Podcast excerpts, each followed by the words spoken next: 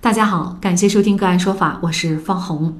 那么今天呢，我们跟大家来聊一下九零后姑娘立遗嘱，房产给闺蜜，父母没份儿。那么据澎湃新闻报道，三月五号，二十八岁的姑娘小陈来到浙江省遗嘱库订立了遗嘱，内容啊主要是两方面，一个呢是百年后把名下的房产留给闺蜜，请她帮自己处理遗体的捐献事宜。小陈呢是宁波人，在杭州滨江区的一家互联网公司从事运营工作。因为和闺蜜多年来相互扶持，一起经历了很多风浪，感情很好，所以呢，她想让闺蜜作为自己的遗嘱继承人。那么，据都市快报报道，为什么和闺蜜哈感情这么深？百年之后的遗产。都想着全部留给闺蜜，而不是其他人，甚至呢，对于她以后的孩子和丈夫都没有考虑。据媒体报道呢，小陈和这个闺蜜啊，大学的时候是上下铺，毕业以后呢，小陈就留在杭州工作，闺蜜呢就回到家乡温州。毕业后两年内呢，小陈就利用积蓄呢，以及向家里借的钱，在杭州买了一套老破小。三年后啊，又置换了一套大房子。换房的时候呢，闺蜜听说小陈钱不够，就立即打钱过来。那么小陈生病住院的时候呢，闺蜜就会从温州赶来照顾。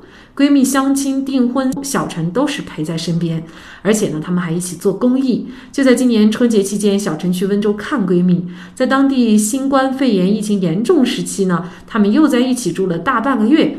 闺蜜父母对小陈也照顾有加。那么疫情的突如其来触动了小陈，让他考虑起。自己的身后事，对于这样的一件事情啊，其实很多网友还是有很多争议的。比如说，嗯，把自己辛辛苦苦养大的父母，为什么小陈不考虑？如果日后小陈的财产积蓄的越来越多，是不是所有的财产都要归闺蜜呢？尤其是以后如果是结婚成家了呢？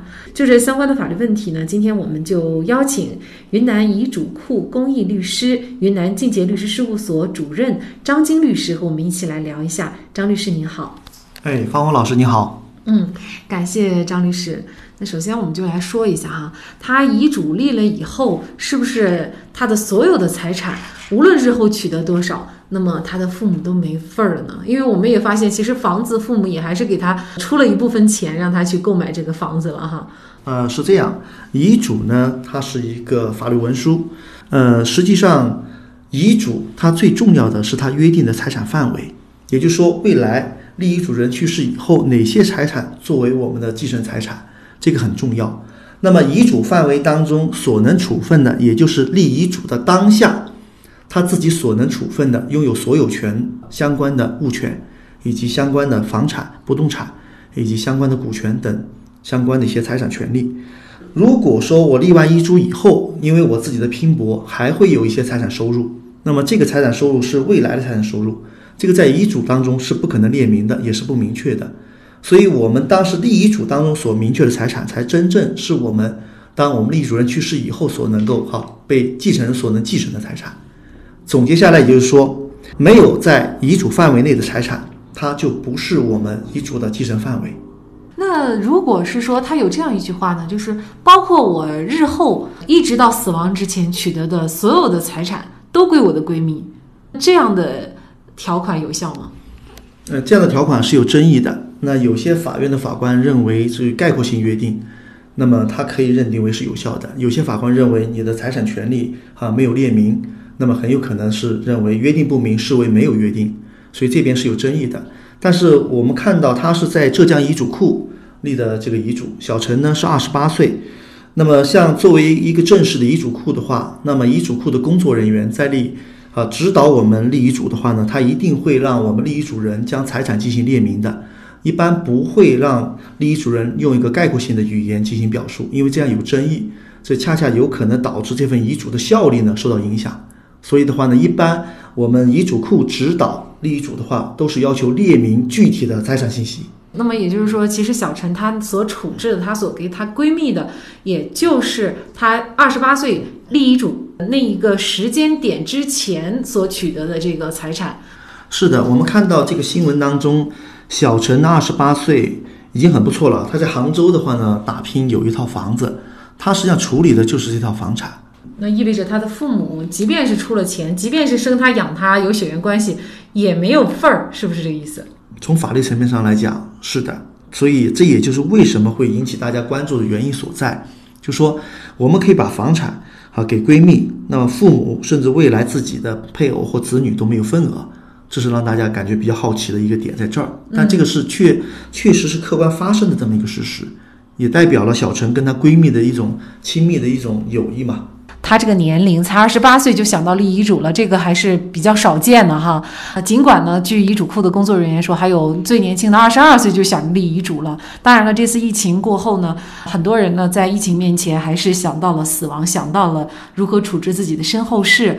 那这个立立遗嘱，如果是没有面临像新冠肺炎这样的特殊疫情期间，是否应该这么早就把遗嘱立了？那么，如果立了以后，立遗嘱之后产生的这些财产又该怎么办？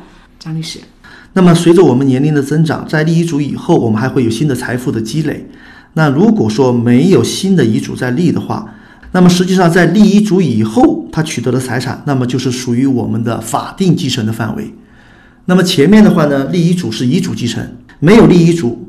或者说遗嘱没有包含在这个遗嘱范围之内的财产，就属于法定继承。这个时候的话呢，法定继承人就有继承权，这里面就包括了他的第一顺位继承人，就是他的父母、配偶和子女。那么就是对遗嘱范围之外的财产进行继承。那么遗嘱范围之内的财产，还是按照遗嘱的订立的内容，由遗嘱当中的被继承人进行继承。这样听起来好像还有点麻烦。那么有没有必要这么过早的就立遗嘱，或者说有没有必要立遗嘱？哈，大家又有这样的一个考虑了。实际上，立遗嘱的话，在欧美发达国家是很普遍的一件事情。通常在三十岁到四十岁有一定的财富积累以后，都会有这种立遗嘱的一种意识。只不过呢，在我们国内的话呢。是中国人的传统，好像比较避讳说死亡或面对死亡的这么一个概念。一些大咖的话呢，说中国人是一个没有做好面对死亡准备的一个一个民族。实际上，我认为实际上肯定跟我们的传统有关。但随着我们改革开放到现在，哈，每个家庭都有财富的积累，我们不可避免的将面临到财富传承，也就是遗嘱继承的问题。我们如果处理得好，那么有可能是我们的整个家族。啊，能够更加团结，能够有一份这种美好的祝福啊。但如果我们的这个继承处理的不好的话呢，很有可能老人走了以后，留下的就是什么 N 多个诉讼啊，亲友之间的这种反目。这样已经有很多的案例发生过的，在我们身边。那可能有些人就问了，反正法律上已经规定了呀。我去世以后，如果我不立遗嘱，那么法律已经规定我的近亲属，反正每个人都有一份儿。那么我何苦又去立个遗嘱？必要性是有多大？实际上，我们如果不立遗嘱的话呢，那么这个财产也能分配的，它叫法定继承。那么财产的话呢，如果没有留遗嘱的话，按照法定继承，第一顺位继承人就是父母、配偶和子女。但是既然有法定继承，为什么还要留个遗嘱呢？实际上，遗嘱有法定继承所不能替代的关键的作用。主要第一个呢是财产清单的作用，就你到底有哪些财产放在哪个地方，你不可能每一个人对你的这种个人隐私很了解。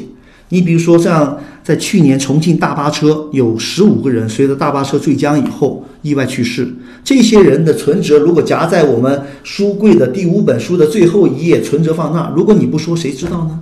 如果还有张三欠你一百万，对不对？而且没有打字条，或者写了欠条，但是锁在你这个大衣口袋里面的第几层口袋，那你不说谁知道呢？遗嘱的作用，第一个就是财产清单的作用，第二个呢是定向传承。我们经常也算是半开玩笑的说啊，这个遗嘱呢现在用的最多的叫防儿媳条款、防女婿条款，因为如果不立遗嘱的话，如果儿子继承了。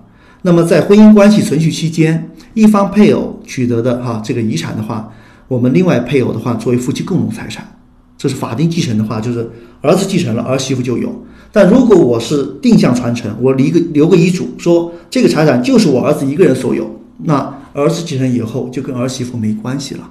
所以现在很多由于婚姻的不稳定，导致我们立遗嘱的目的是什么呢？啊，防儿媳、防女婿的目的了。所以这也是一个目的。第三个，防止纠纷。老大多一点，老二少一点，对不对？因为财产情况不一样，那尽孝的情况不一样。但如果你不留遗嘱的话呢，就是均分。那么如果你留了遗嘱，大家一看遗嘱了，就按遗嘱分配来了。最后呢，第四个最关键是一个什么？幸福留言。如果不留遗嘱的话，我们继承的只是财产；留了遗嘱以后，这个遗嘱的内容会很丰富，既有我们的个人的人生总结，也有对我们的后代的什么美好的祝愿，甚至对家风传承自己的一些美好的一些好祝福。我觉得会使我们的继承这个事情由物质层面的继承，可以上升到一个精神层面的继承。这是我们讲遗嘱的啊法定继承所不能替代的几个作用。确实，我觉得这一点呢，张律师确实是说到一个重点了啊。因为现在中国人其实，在面对死亡的时候，没有那么的坦然啊。遗嘱它确实不仅仅应该是一个仅仅对财产的一个处置。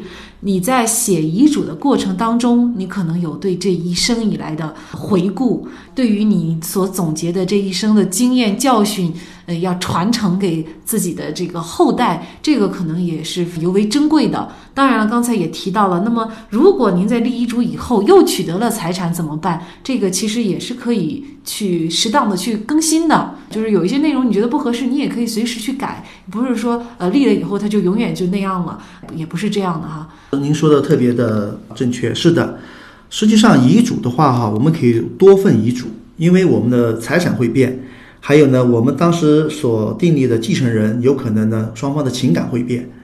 那么这种情况下，那么我们可以重新订立遗嘱。如果有多份遗嘱的话，同等形式的多份遗嘱以最后一份为准。但是呢，如果有公证遗嘱的话，只能是通过公证遗嘱来替代前一个公证遗嘱。